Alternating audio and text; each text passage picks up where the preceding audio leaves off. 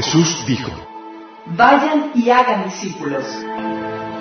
¿Cómo sería si vayan fuera menos construir edificios y más construir individuos? Si hiciéramos menos eventos, producciones, edificios, programas, reuniones, Habría menos estrés, gastos, deudas, recaudar fondos. Estaríamos librados para experimentar su amor, Amarle a Él, amar a los demás, liberar, sanar liderar. y desatar tu propósito.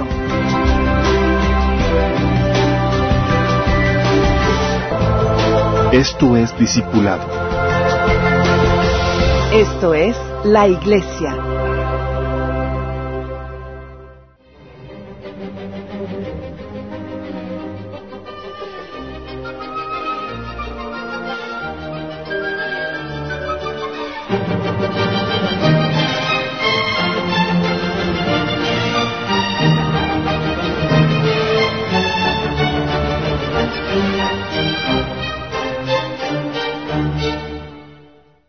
Amado Padre, te damos tantas gracias por la oportunidad que nos das de reunirnos para exaltar tu nombre, para enfocarnos en ti, Señor, para rendirte culto, Señor, con todo nuestro ser, Padre.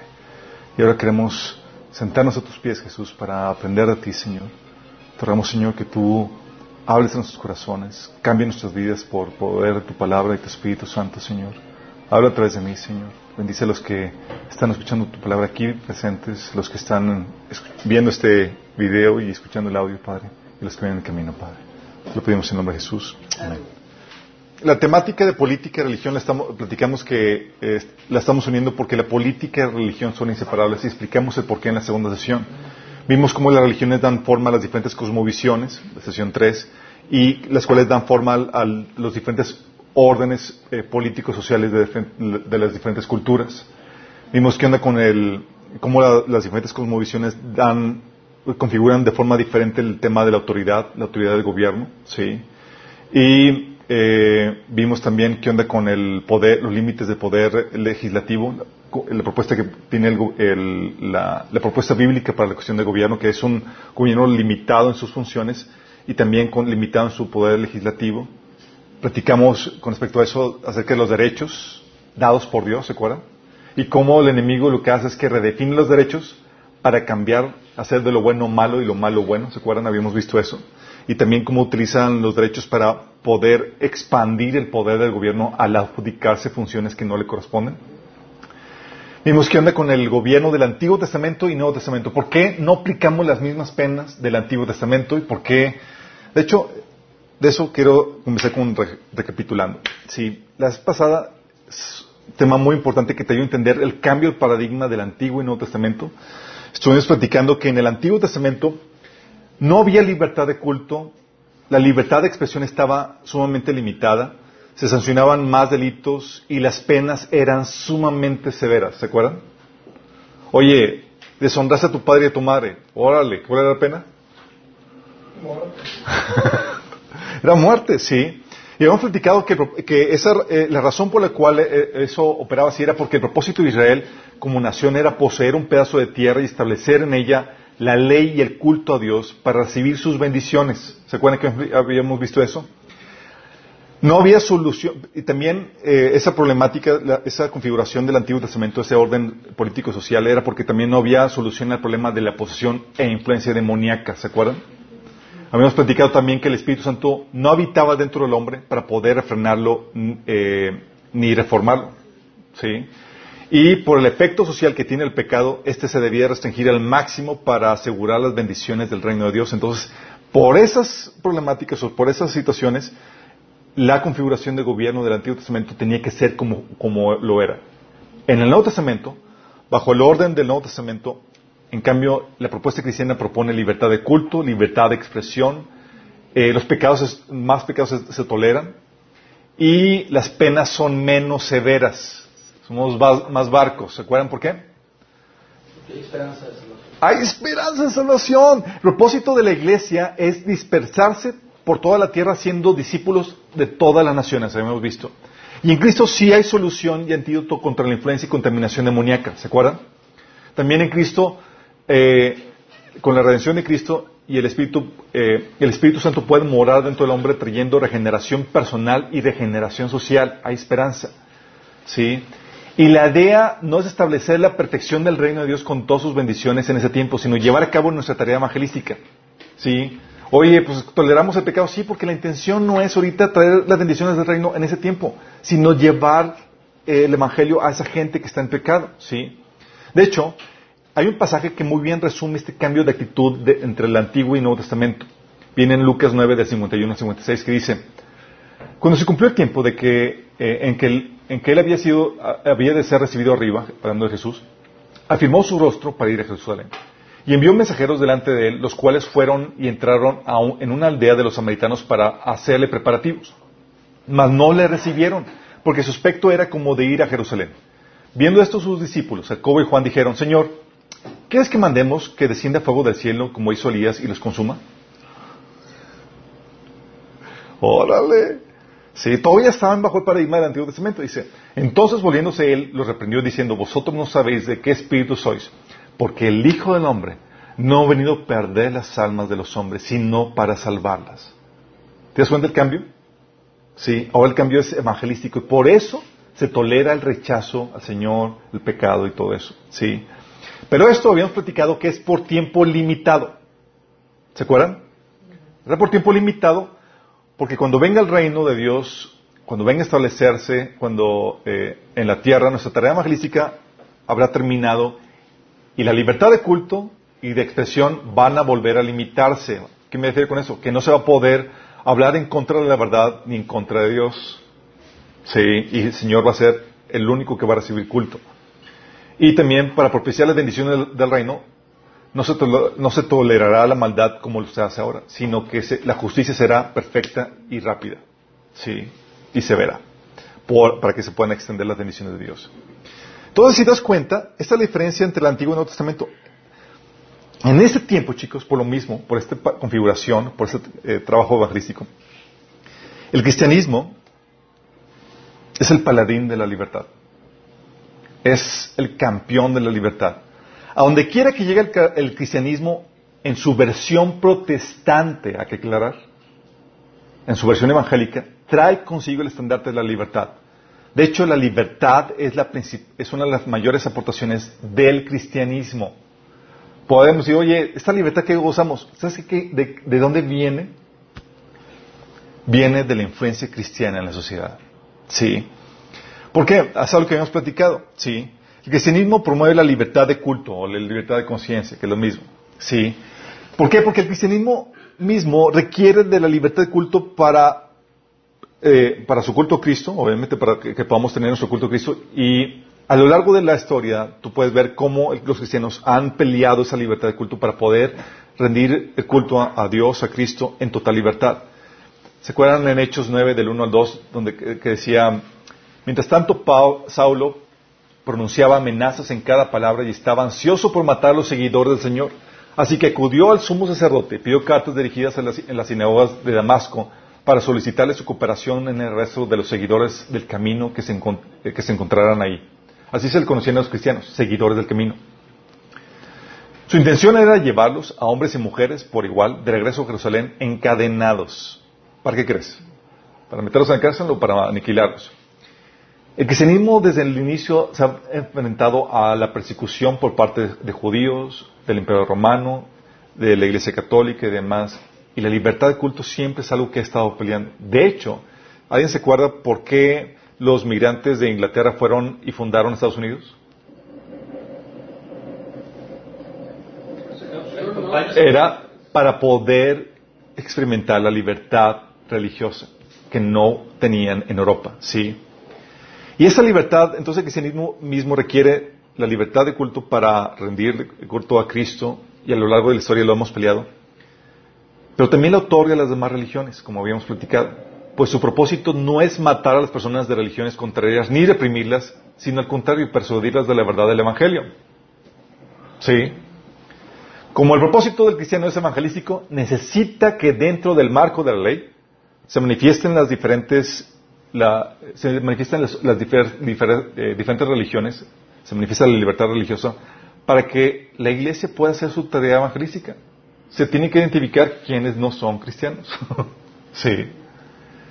Por eso tú encuentras que en Hechos 17, del 16 al 17, Pablo lo que hacía, dice, mientras Pablo los, eh, los esperaba en Atenas, a Pablo y digo, a Silas y a sus compañeros, dice, le dolió en el alma ver que la ciudad estaba llena de ídolos.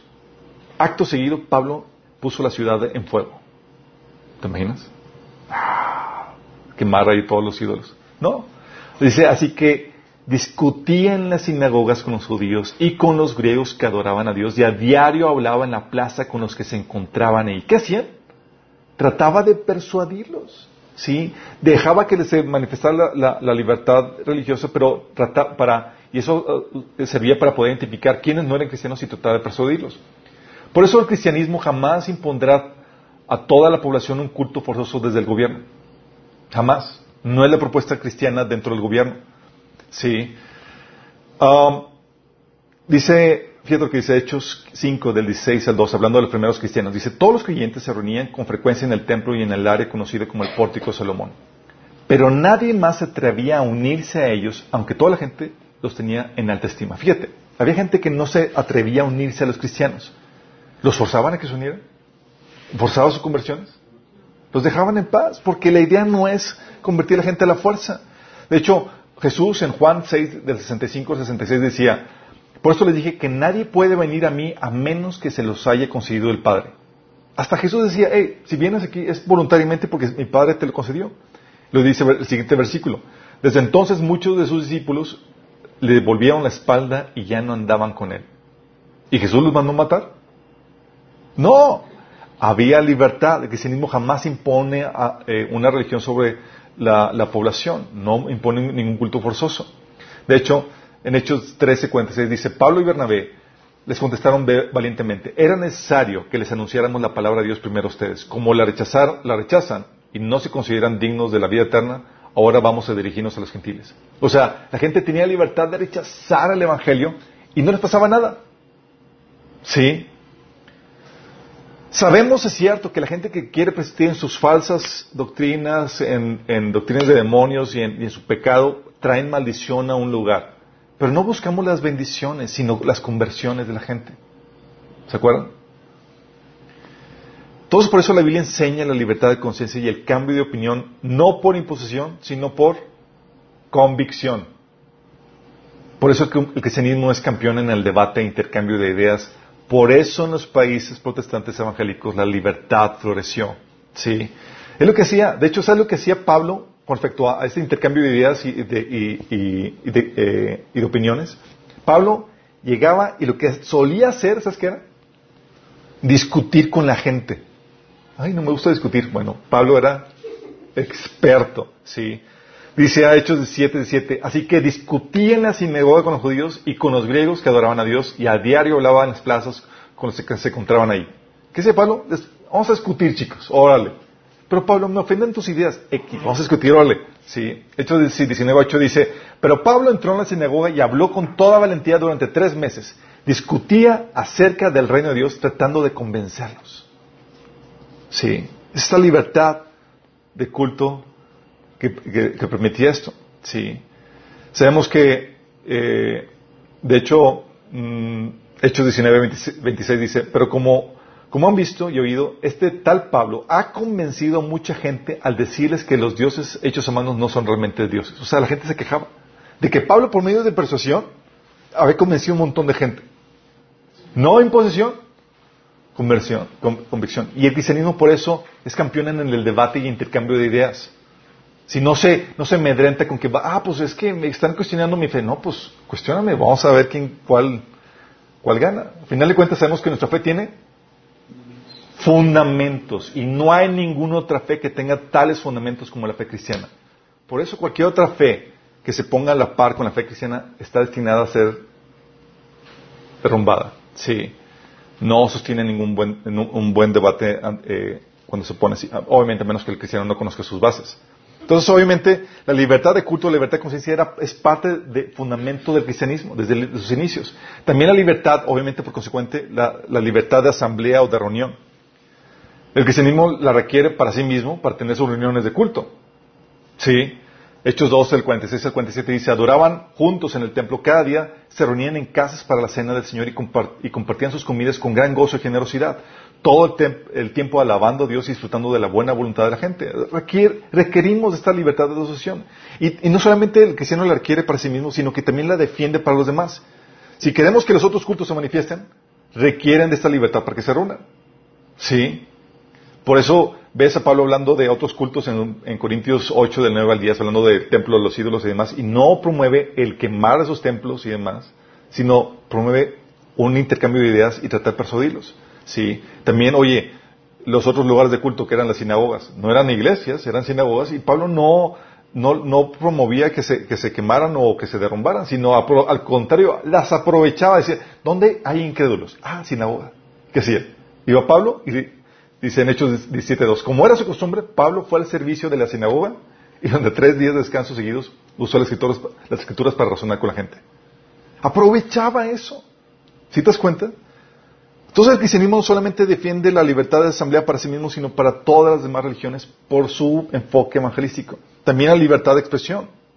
El cristianismo requiere esta libertad de expresión para su predicación y por eso la defiende a capa y espada la libertad de expresión. Sí. ¿Te acuerdas en Hechos 4 del 18 al 20 que decían, los llamaron los, líderes religiosos y les ordenaron terminantemente que dejaran de hablar y enseñar acerca del nombre de Jesús. Pero Pedro y Juan replicaron, ¿es justo delante de Dios obedecerlos ustedes en vez de obedecerlo a Él? Juzguen ustedes mismos. Nosotros no podemos dejar de hablar de lo que hemos visto y oído. ¿Defendían qué? La libertad de expresión, chicos. Porque y esta libertad de expresión, déjame aclararte, esta libertad de expresión implica la posibilidad de ser ofendido o de incomodar a la gente. Y si algo hace el, mensaje del Evangelio, es incomodar a la gente. Sí. El mensaje de Dios es ofensivo para los que rechazan la verdad, chicos, para los que quieren persistir en el pecado. Dice Jesús, imagínate, Juan 7:7 dice, el mundo no tiene motivos para aborrecerlos. A mí, sin embargo, me aborrecen porque yo testifico que sus obras son malas. ¿Incomodaba a Jesús a la gente? Totalmente. Y si por eso que lleva, no. ¿Qué hacía? Valer su derecho de libertad de expresión. De hecho, también lo hacía Juan. Lucas 3, 19 decía, y también Juan criticó públicamente a Herodes Antipas, fíjate, criticó públicamente a Herodes Antipas, que es el gobernador, el gobernador de Galilea, por haberse casado con Herodías la esposa de su hermano. Y no solamente lo le criticó por eso, dice, y por muchas otras injusticias que había cometido. ¿Te imaginas? Oye, criticar públicamente al gobernador, libertad de expresión, estaba valiendo su libertad de expresión. Por eso, Pablo es consciente de, de esto, decía en 1 Corintios 1, 23, dice, entonces cuando predicamos que Cristo fue crucificado, los judíos se ofenden. ¿Causa ofensa? Caso ofensa. Dice, y los gentiles dicen que son puras tonterías. Pablo sabía esta, que, esta problemática que decía en Juan 5.11. Hermanos, si es verdad que yo todavía predico la circuncisión, ¿por qué se me sigue persiguiendo? Si tal fuera mi predicación, la cruz no ofendería tanto, pero ofendía a la, a la gente. ¿sí? El cristiano defiende por lo mismo a capa y espada la, libertad de expresión, pero no solamente la defiende para sí mismo, sino, que la defiende para las demás religiones. Porque si quiero persuadirte del Evangelio, necesitamos que tengas la libertad de expresión para que te expreses. ¿Sí? En tu propia religión. Por eso el cristiano soporta que, que la gente blasfeme o hable en contra de Dios o de Cristo a quien adoramos. Lo soportamos. En ninguna otra religión, chicos, sucede eso. ¿Sí? De hecho, Santiago 2.7, hablando Santiago de, a los cristianos, dice, ¿acaso no son los ricos aquellos que insultan a Jesucristo cuyo nombre ustedes llevan? Y no se promueve que se elimine o que, se, o que es, ora por los que te insultan, la Biblia enseña, ¿sí? Eh, bendice a los que te maldicen. Hechos 13.45 dice, pero vino los judíos viendo los judíos la muchedumbre, se llenaron de celos y rebatían lo que Pablo decía, contradiciendo y blasfemando. Y era normal, ¿sí? Dejaban que la libertad de expresión se diera. Sí. Hechos 18, 6 dice, pero oponiéndose y blasfemando a estos, les dijeron, les dijo, y sacudiéndose los vestidos, vuestra sangre sea vuestro, sobre vuestra cabeza. Yo limpio desde, yo limpio desde ahora me iré a los gentiles. Hablando de que no quisieron escuchar el Evangelio, quieren ustedes blasfemar y, y, vituperar el mensaje de la salvación, me voy con otro grupo de gente. Pero no se, no se limita, no se restringe la libertad de expresión en otras religiones, al contrario, sí, se promueve. Las otras religiones, en cambio, no les interesa el cambio de opinión por convicción, chicos. Se satisfacen por el, cambio por imposición. Todas las demás religiones. El cristianismo es, quiero que te persuadas de la verdad y que sea por convicción propia. Las demás religiones, órale, sí. Entonces, la libertad de expresión. Tenemos que entonces el cristianismo como base, fundamento, la libertad de culto o conciencia, libertad de asamblea, libertad de expresión y también libertad del control gubernamental. El cristianismo protestante, chicos, es el que propone un límite a las funciones de gobierno. Un límite a las funciones de gobierno. Es algo que habíamos platicado en las sesiones anteriores. Su función está limitada a mantener y garantizar los derechos a la vida, a la propiedad y la libertad de individuos e instituciones privadas mediante el poder de, coerción, así como administrar la hacienda y los registros públicos, habíamos, habíamos platicado. No puede adjudicarse el gobierno responsabilidades que no le corresponden como la crianza, la educación, la salud, la ayuda social, o dictar eh, cómo debes hacer tus cosas en la esfera privada, ¿sí? individuos, en diferentes áreas. El cristianismo pone un límite en las funciones. Dice, el gobierno no puede, no se le encargado de hacer todas las áreas de la actividad humana. ¿Sí? No puede encargarse, adjudicarse la responsabilidad de sacar todas las funciones de la actividad humana, sino que está limitado a, a unas cuantas. Y no solamente eso, sino que el cristianismo pone un límite en el poder legislativo del gobierno. ¿Se acuerdan cómo vimos eso? No puede legislar, uno, contra los derechos los hechos humanos dados por Dios, y dos, el cristianismo ayuda a distinguir entre la esfera pública y la esfera privada.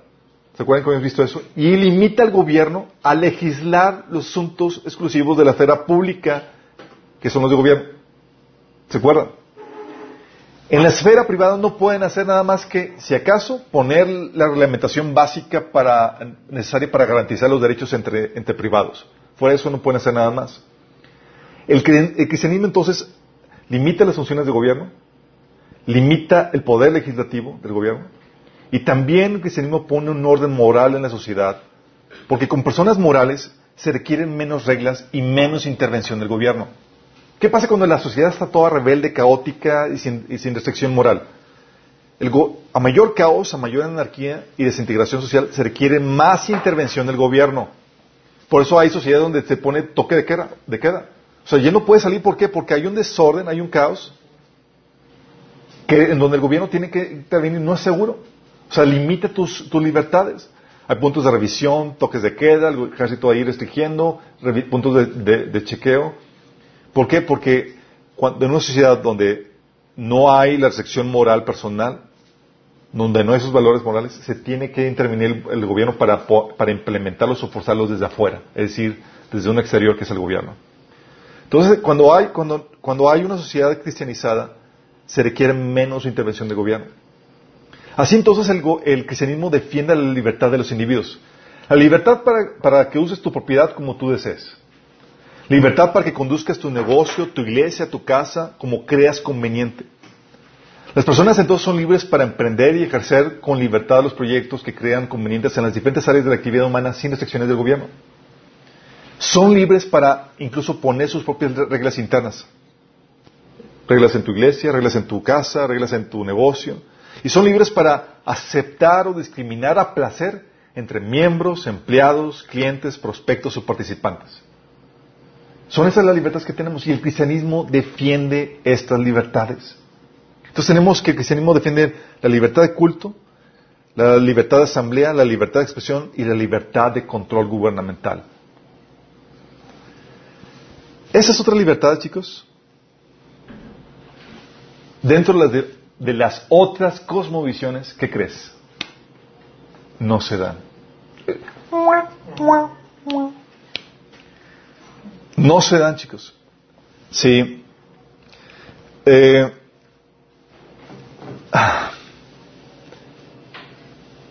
¿Por qué?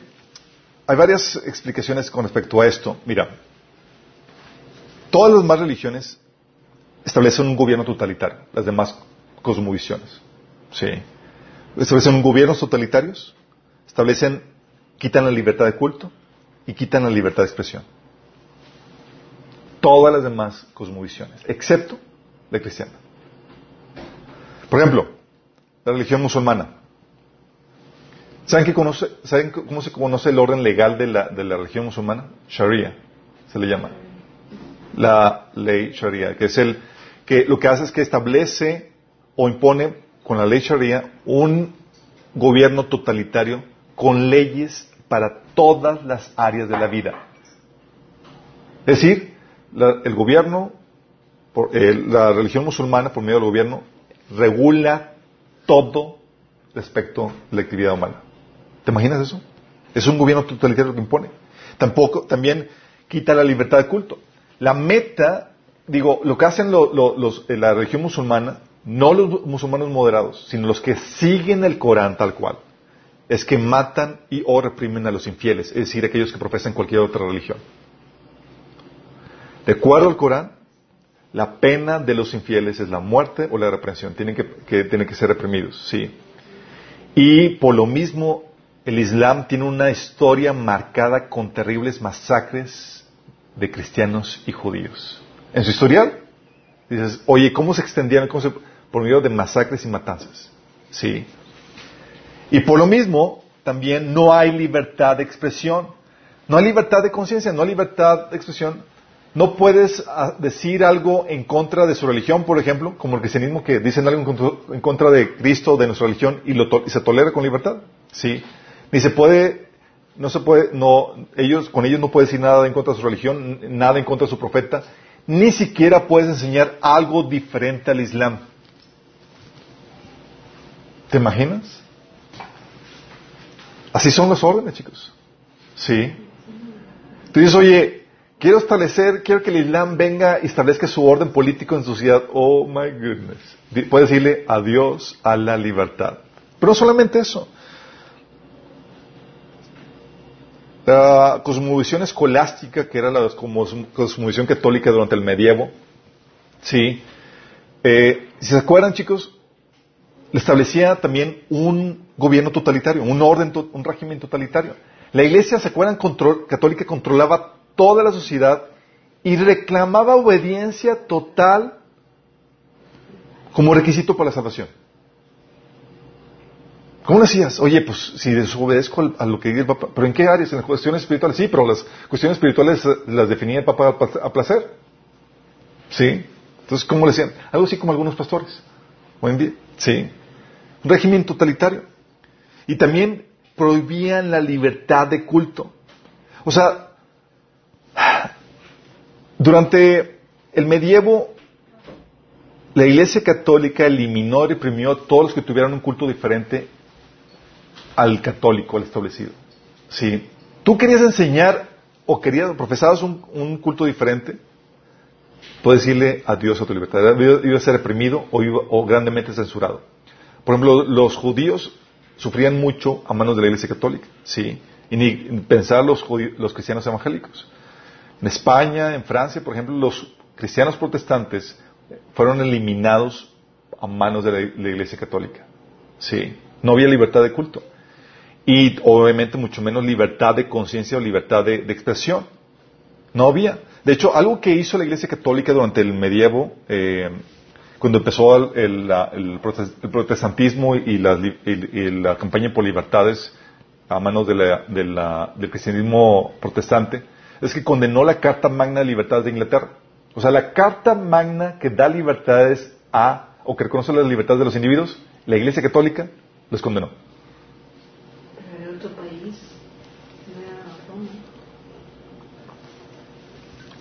¿Por qué? Porque la cosmovisión escolástica es antitética a la libertad. igual que la musulmana. ¿Sí? De hecho, eh, durante medievo, por eso esta cosmovisión prohibió la lectura de la Biblia en el idioma del pueblo y ordenó el exterminio de todo hereje que contrajera las enseñanzas de la iglesia o su autoridad. Ahí tienes a Galileo. ¿Te acuerdas? Oye, acabo de descubrir que la tierra gira alrededor del sol. No, no nos agrada tu postura. Hola, ¿te arrepientes o te quemamos en la hoguera? Pues ok, perdón. Sí. Eh, esta, eh, esta, tendencia, eh, esta perspectiva escolástica cambió a partir del, del, segundo concilio del Vaticano en los años 60. Y lo que pasó es que el catolicismo pasó de una cosmovisión principalmente escolástica a una, a una humanista. ¿sí? La Iglesia adoptó, por ejemplo, la evolución como una perspectiva de que cierto, hemos evolucionado. ¿Sí? ¿Y qué pasa cuando adoptas la evolución? Ya le dieron al, al, traste la cosmovisión cristiana y lo que tienes realmente es una cosmovisión humanista. Algo cristianizado, pero a final de cuentas humanista. ¿Sí? Donde ya la, la postura cambió, donde ahora todas las religiones son correctas. Y ahora, igual que el humanismo, es, si tú quieres enseñar algo diferente, convencer a la gente de que su postura es incorrecta, tú que estás queriendo convencer a la gente que su postura es incorrecta, estás equivocado. Por eso ahora la postura de católica es que el proselitismo es inmoral. Tú no debes de convencer a nadie más del Evangelio. ¿Y quiénes son los únicos que están buscando convencer a la gente? Los cristianos evangélicos. Sí.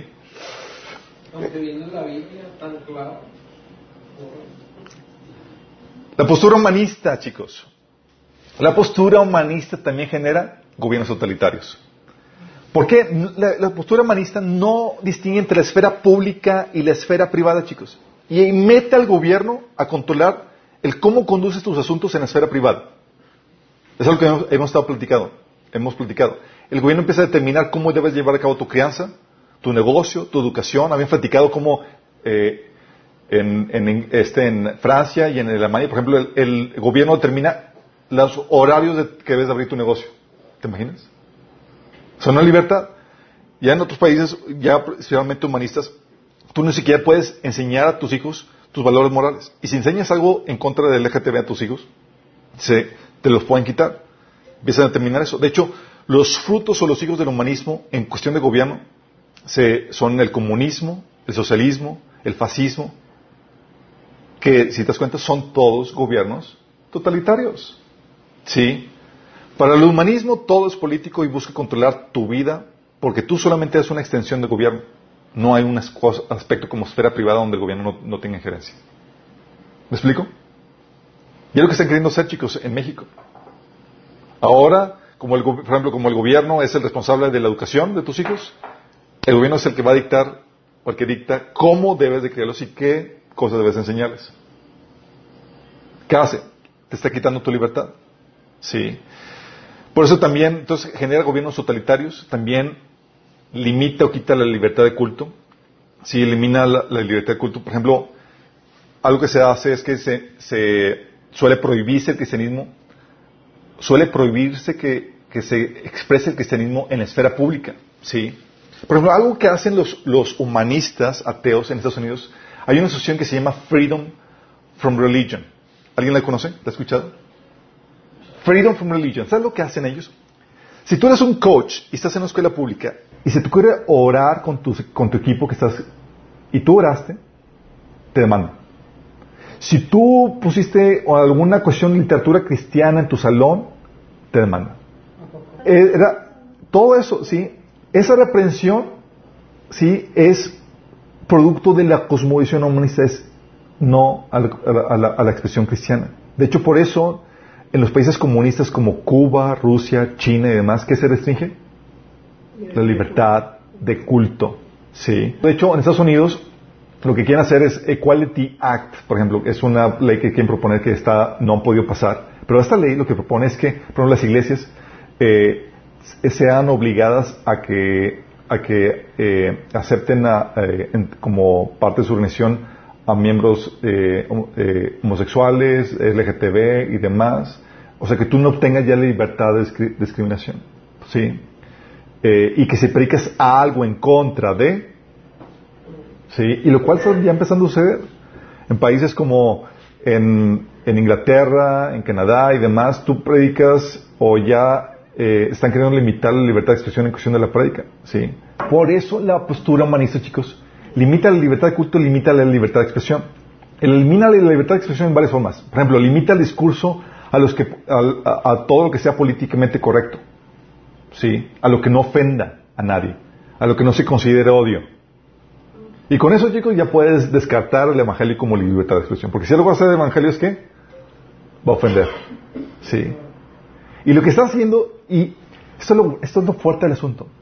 Uno diría, oye, esto el gobierno represivamente está limitando esto. No. Por ejemplo, en Estados Unidos, ¿sabes? Son los estudiantes con la cosmovisión humanista los que están boicoteando la libertad de expresión. O sea, tú, si tú eres cristiano y demás, en un ambiente así, ¿a ti te van a limitar tus compañeros? La libertad de expresión. Por ejemplo, este, eh, organizaciones cristianas que invitan a, por ejemplo, no sé si conozca Ben Shapiro o algún otro conservador, lo invitan a la escuela y ¿sabes quiénes son los principales que se arman en contra de eso? Los demás compañeros estudiantes. ¿Por qué? Porque bajo la cosmovisión humanista, sí, ellos tienen el derecho a no sentirse incómodos con tu lenguaje, con tu discurso, sí. Es incorrecto hacer proselitismo, sí. No puedes también no puedes expresarte en contra del régimen que está en control. Mientras que, el, cuando está la sociedad influenciada por el cristianismo es exprésate, se permite la libertad de expresión. En una sociedad influenciada o dominada por el humanismo, se te limita a ti, se te restringe el hablar en contra del, del, gobierno o del grupo que está en poder. ¿sí? Y no siempre es el gobierno el que hace esta restricción, a veces es la gente. ¿Por qué? Porque está dominada bajo la cosmovisión humanista. Por eso también tienes, en cuestión de libertad de expresión, tienes las represiones que están, eh, están empezando a suceder en Estados Unidos, en Europa, así obviamente como en los países socialistas, como en China, eh, en lo que fue la Unión Soviética y demás. Chicos, ya hay casos de, predicadores que en la calle no pueden predicar y los meten en la cárcel. Sí, sucedió en Inglaterra, sucedió en Canadá. Así de plano. Y en Austin estaba una, una eh, gobernadora eh, este, eh, lesbiana, estaba abiertamente lesbiana. Lo que había hecho es que había pedido a los predicadores un compendio de sus temas que dan, que predican con los domingos para ver que no prediquen algo que sea LGTB. Obviamente la sociedad puso el grito en el cielo y se, retractaron de eso. Pero ya para que hagan eso, dices, ¿por qué lo hacen? ¿Por qué eso? ¿Sí? O sea, déjame explicarte. ¿Por qué con las otras conmociones no se permite la libertad? Te voy a tratar de explicar esto. Y si entiendes esto, vas a entender la tremenda guerra en la cual estamos. Es muy importante que pongan atención. Primero, Partimos de que las cosmovisiones son absolutas y mutuamente excluyentes entre sí. Son absolutas. Es decir, son mutuamente excluyentes. No pueden mezclarse. Su mezcla solo trae su destrucción o su invalidación. si no hay como que cristianos musulmanes. No hay tal cosa, ¿sí? aunque al inicio uno tenga una, componentes de una cosmovisión y componentes de, otra, dicha mezcla no es estática para quedarse así. Al contrario, la cosmovisión eh, que ah, eh, la cosmovisión que se, ha, que se ha logrado colocar en el poder va a terminar eliminando los componentes de otras cosmovisiones que quedan en el pensar y en el actual. En el actual. Por ejemplo, si tú tienes una cosmovisión cristiana que domina tu ser, lo que va a hacer es que si está dominando la cosmovisión cristiana, eventualmente y paulatinamente vas a eliminar los elementos humanistas y de religiones que están dominando en tu ser. ¿Sí? Es lo que hace toda cosmovisión. La cosmovisión que gobierna en tu ser va a ir eliminando los componentes de otras cosmovisiones. En ese sentido, por ejemplo, si la cosmovisión cristiana va, eh, domina en tu ser, lo que va a hacer es que vas a ir avanzando en las consecuencias lógicas de esa cosmovisión en tu vida. Y es lo que sucede con, eh, que dice en Proverbios 4.18. La senda de los justos es como la luz de la aurora que va en aumento hasta que el día es perfecto. ¿Aceptaste el paradigma cristiano? Va a tener efectos. ¿Sí? La cosmovisión musulmana, por ejemplo, desea eliminar al resto de las cosmovisiones. Igual la oriental, ¿sí? los budistas y eso, que desean eliminar en contra del otro. También la cosmovisión escolástica desea eliminar al resto. Y aún la cristiana, chicos, desea eliminar al resto.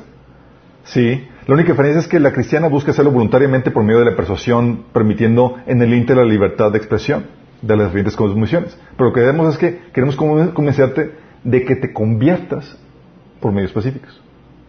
¿Sí? Todas las cosmovisiones buscan controlar, son por naturaleza evangelísticas en ese sentido. ¿Sí?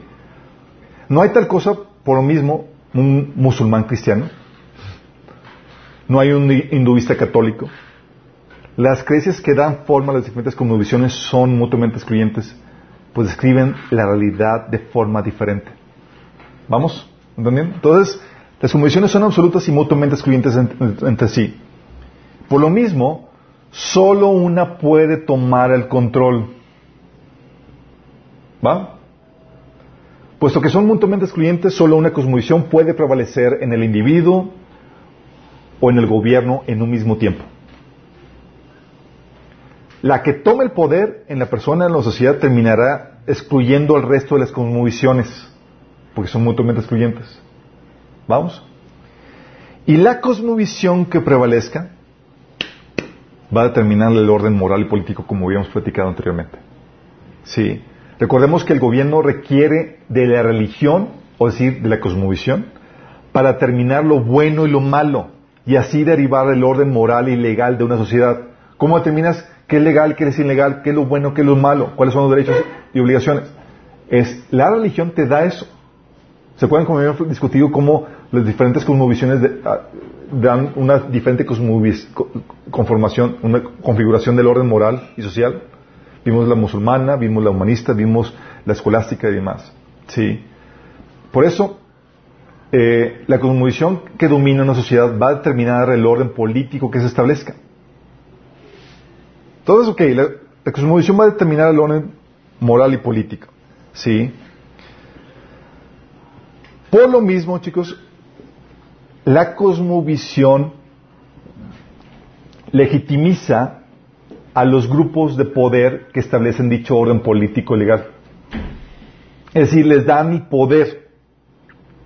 La cosmovisión, entonces, la hace es que la gente apruebe a los grupos de poder para que hagan o implementen las políticas que van de acuerdo a esa cosmovisión. Sí, el consenso general de la sociedad es vital para la estabilidad social y del gobierno. Toda, dice la Biblia, que toda casa o ciudad dividida contra sí misma no prevalecerá. ¿Vamos? Y si las decisiones de gobiernos que se, eh, que se toman son de, eh, de acuerdo a la cosmovisión dominante en la sociedad, van a gozar del apoyo y la aprobación de dicha sociedad. ¿Vamos? Lo interesante caso, chicos, es que la cosmovisión entonces da el poder a estos grupos que están en el poder para que establezcan dicho orden político y social, pero esta cosmovisión lo que hace también es que le da poder a un ente espiritual, como habíamos platicado, ¿se acuerdan? para que establezca su orden en esa sociedad. Por lo tanto, chicos,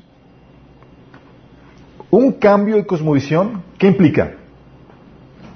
Implica una pérdida de legitimidad o de poder en el orden político establecido. ¿Qué pasa si la sociedad ya no piensa igual? ¿sí? Si hay una discrepancia entre la cosmovisión que impera en el poder y el resto de la sociedad. Lo que trae como consecuencia es el descontento social y la falta de apoyo y el posible derrocamiento del gobierno. Porque la gente ya no piensa igual a cómo opera el gobierno. ¿Vamos entendiendo? El principio es sencillo.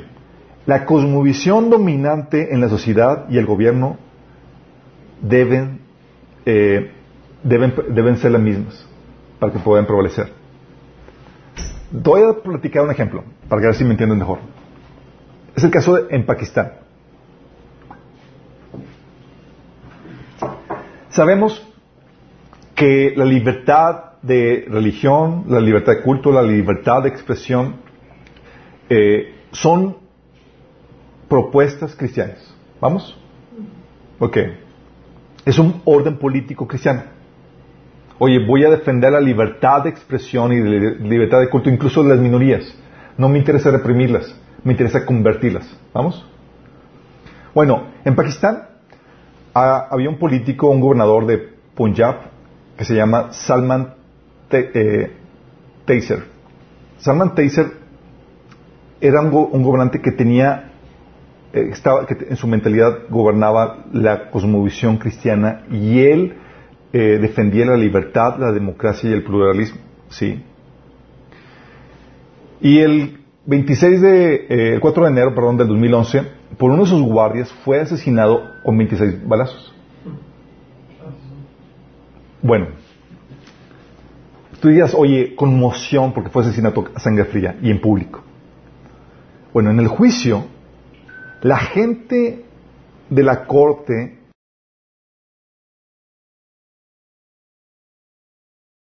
y los asistentes lo ovacionaban y aventaban flores a este asesino.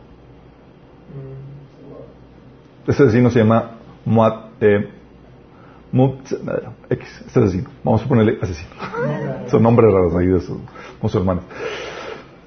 O sea, la multitud creía que este Taser, este gobernante que, murió, merecía realmente la muerte. Para muchos pakistaníes, Taser había insultado al Islam al abocar la democracia, la libertad para todos los pakistaníes, sin importar su afiliación religiosa, así como por hablar a favor de los derechos de la mujer. ¿Tú por hacer eso? ¿Merecía qué? La muerte. Y toda la, sociedad apoyaba dicha, apoyaba dicho asesinato. ¿Sí? Multitudes se manifestaban a favor del asesino y celebraban la muerte de Taser. ¿Te das cuenta? Bueno, por qué eso los políticos moderados, por temor, se mantenían en silencio por la presión social. Sí. Se realizó el juicio y el juez que lo, que, que lo condenó por asesinato, este tipo que, mató al, este gobernante, tuvo que huir y refugiarse por las amenazas de muerte. Ah, lo condenó. Lo condenaron, así es. El juez, se efectuó el juicio y el juez que condenó al asesino tuvo que huir y resguardarse porque, por las amenazas de muerte y el escándalo de la muchedumbre. ¿Sí? Lo que pasa es que tenían, en el gobierno tenían un orden, un orden legal cristiano en una sociedad musulmana. ¿Y qué pasa cuando tienes una cosmovisión, el poder diferente a la cosmovisión que impera en el, en el, gobierno? Va a tener que ajustarse, una va a tener que prevalecer. Sí. ¿Vamos entendiendo? Toda la presión de, de eh, esto tuvo que, la presión de grupos extremistas forzaron al gobierno a suspender el caso y el encino nunca fue ajusticiado. ¿Sí se entendiendo? El principio es sencillo. La cosmovisión dominante de la sociedad tiene que ser la misma del gobierno para que haya estabilidad en el gobierno. ¿Vamos?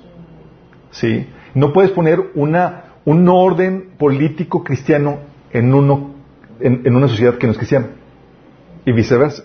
Sí. No puedes gobernar una sociedad cristiana con, con la Sharia musulmana. Oye, te imponen la Sharia musulmana y la sociedad cristiana se te va a estar. Igual que lo que sucedió con el, con el caso que les acabo de comentar. Ellos querían imponer un gobierno cristiano en una sociedad musulmana.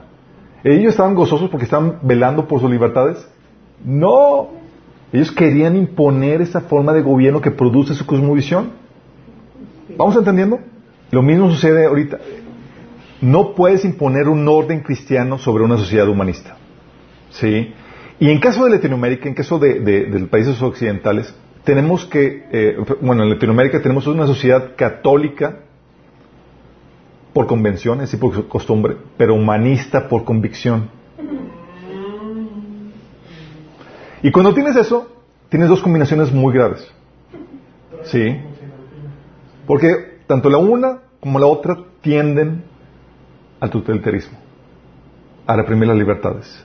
Sí. Por eso, Jeremías 5:31 dice esto. ¿Qué es lo que dice?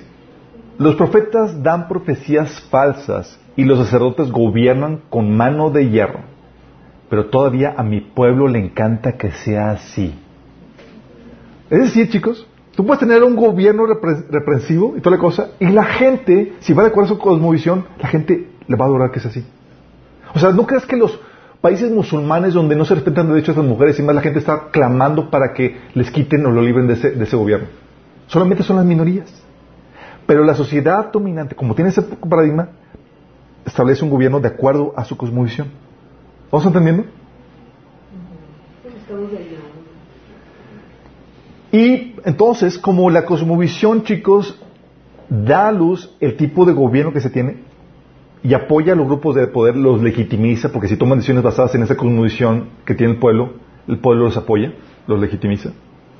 Para evitar esta pérdida de poder por parte de, de los grupos que están en el gobierno, se limita la libertad y se recurre a mecanismos de reforzamiento. ¿Por qué crees?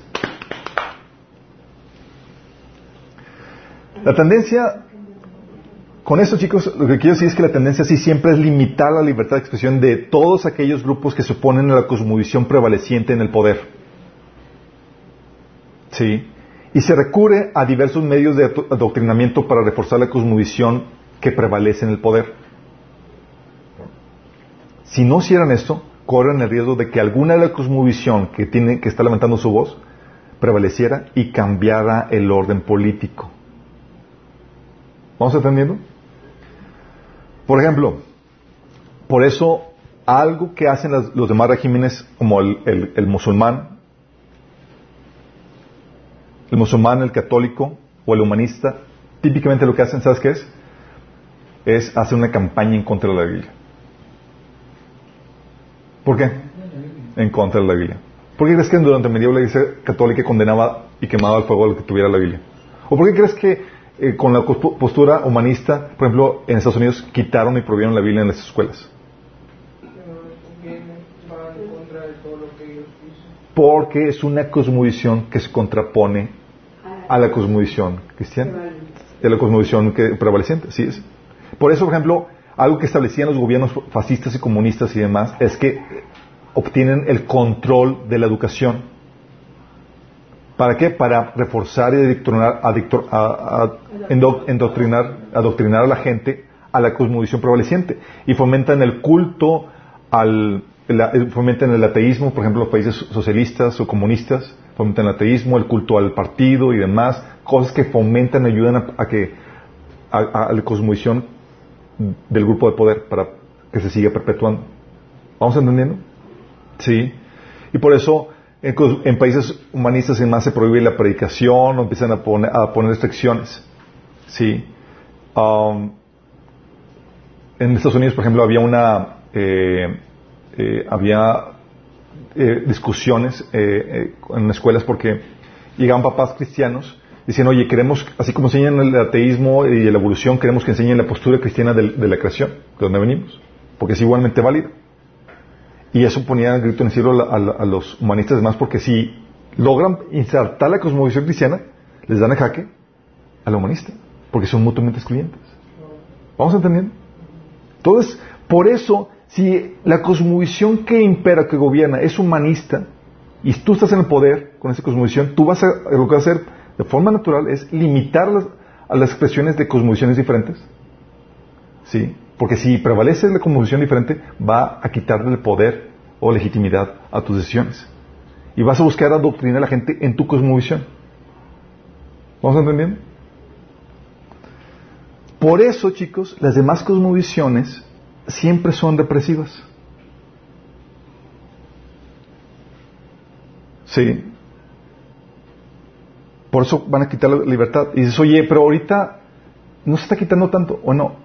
Todo este discurso donde se está limitando la libertad de expresión por, porque es un lenguaje de odio o incomoda a la gente es producto del humanismo y lo que busca es sancionar o limitar tu libertad de expresión y de tu predicación. Ahorita porque todavía la cosmovisión es, eh, hay gran parte de la población cristiana o influencia cristiana protestante impide que avance a pasos agigantados, pero estamos en ese camino. Una va a prevalecer, ¿sí? Y esto nos lleva, chicos, a entender esto. La libertad que hoy usamos es fruto del cristianismo y al mismo tiempo es su talón de Aquiles. ¿Por qué? ¿Qué, entiendes? el cristianismo, chicos, provee las bases para un verdadero multiculturalismo sin caer en caos o anarquía. Sí, si es que el cristianismo está en control, en el poder.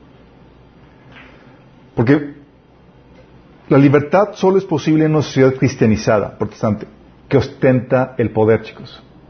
¿Sí? ¿Por qué? Porque no va a restringir la libertad, ni la, eh, la, libertad de culto, ni la libertad de expresión. Porque el cristiano lo que busca es persuadir a la gente y ganarla para Cristo, no reprimirla. ¿Sí? Porque, como dice, por su propósito evangelístico, tiene que permitir la libertad de otros cultos y de expresiones opositoras. Queremos evangelizarlos. Tenemos que dejar que se, que se, que se expresen. ¿Sí? Pero, si alguna de estas posiciones opositoras ganan terreno en la sociedad, pueden tomar el poder, derrumbar el orden cristiano establecido y con él todas las libertades que trajo. ¿Estás entendiendo? cristiano entonces tiene que dar la libertad de culto y de expresión. Pero si alguna de las expresiones opositoras prevalece y gana el poder, bye bye la libertad. Sí.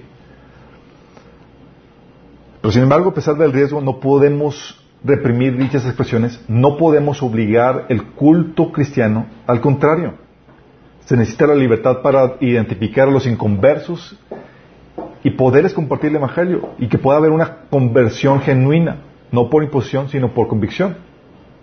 ¿Sí? Esto nos lleva a concluir, chicos, lo siguiente. Si la iglesia no hace su tarea evangelística y los cristianos no son sal, las voces anticristianas van a ganar el discurso social y con ello el poder político para quitar las libertades que hoy disfrutamos. ¿Estás entendiendo? Estamos diciendo que la libertad que hoy gozamos depende de que la iglesia realice su trabajo evangelístico y su trabajo de ser luz y sal en la sociedad pierde eso, el cristiano deja eh, de, llevar a cabo su función, permite que las voces opositoras ganen. Dile adiós a tus libertades. ¿Y qué crees que está pasando? Eso. ¿Por qué crees que en países una vez cristianos hoy han perdido su libertad como Europa? En Europa, por ejemplo, si tú expresas algo en contra del Islam, te multan.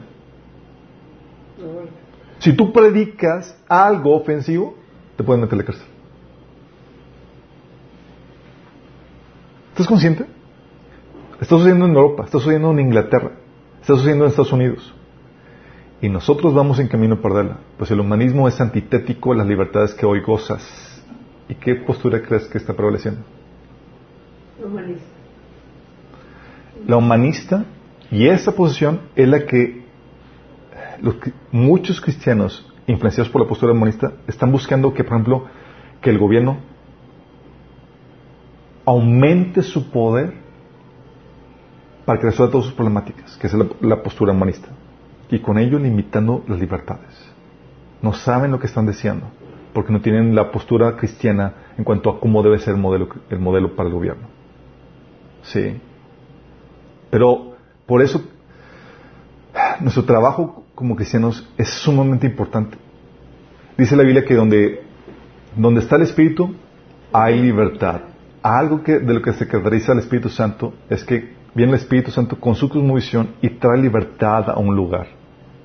Pero lamentablemente los cristianos en Latinoamérica no están gobernados por una, por una perspectiva completamente bíblica, cristiana, sino por una perspectiva escolástica que les lleva al totalitarismo pastores diciendo que tienen autoridad ellos sobre todos los asuntos espirituales, igual que la Iglesia Católica.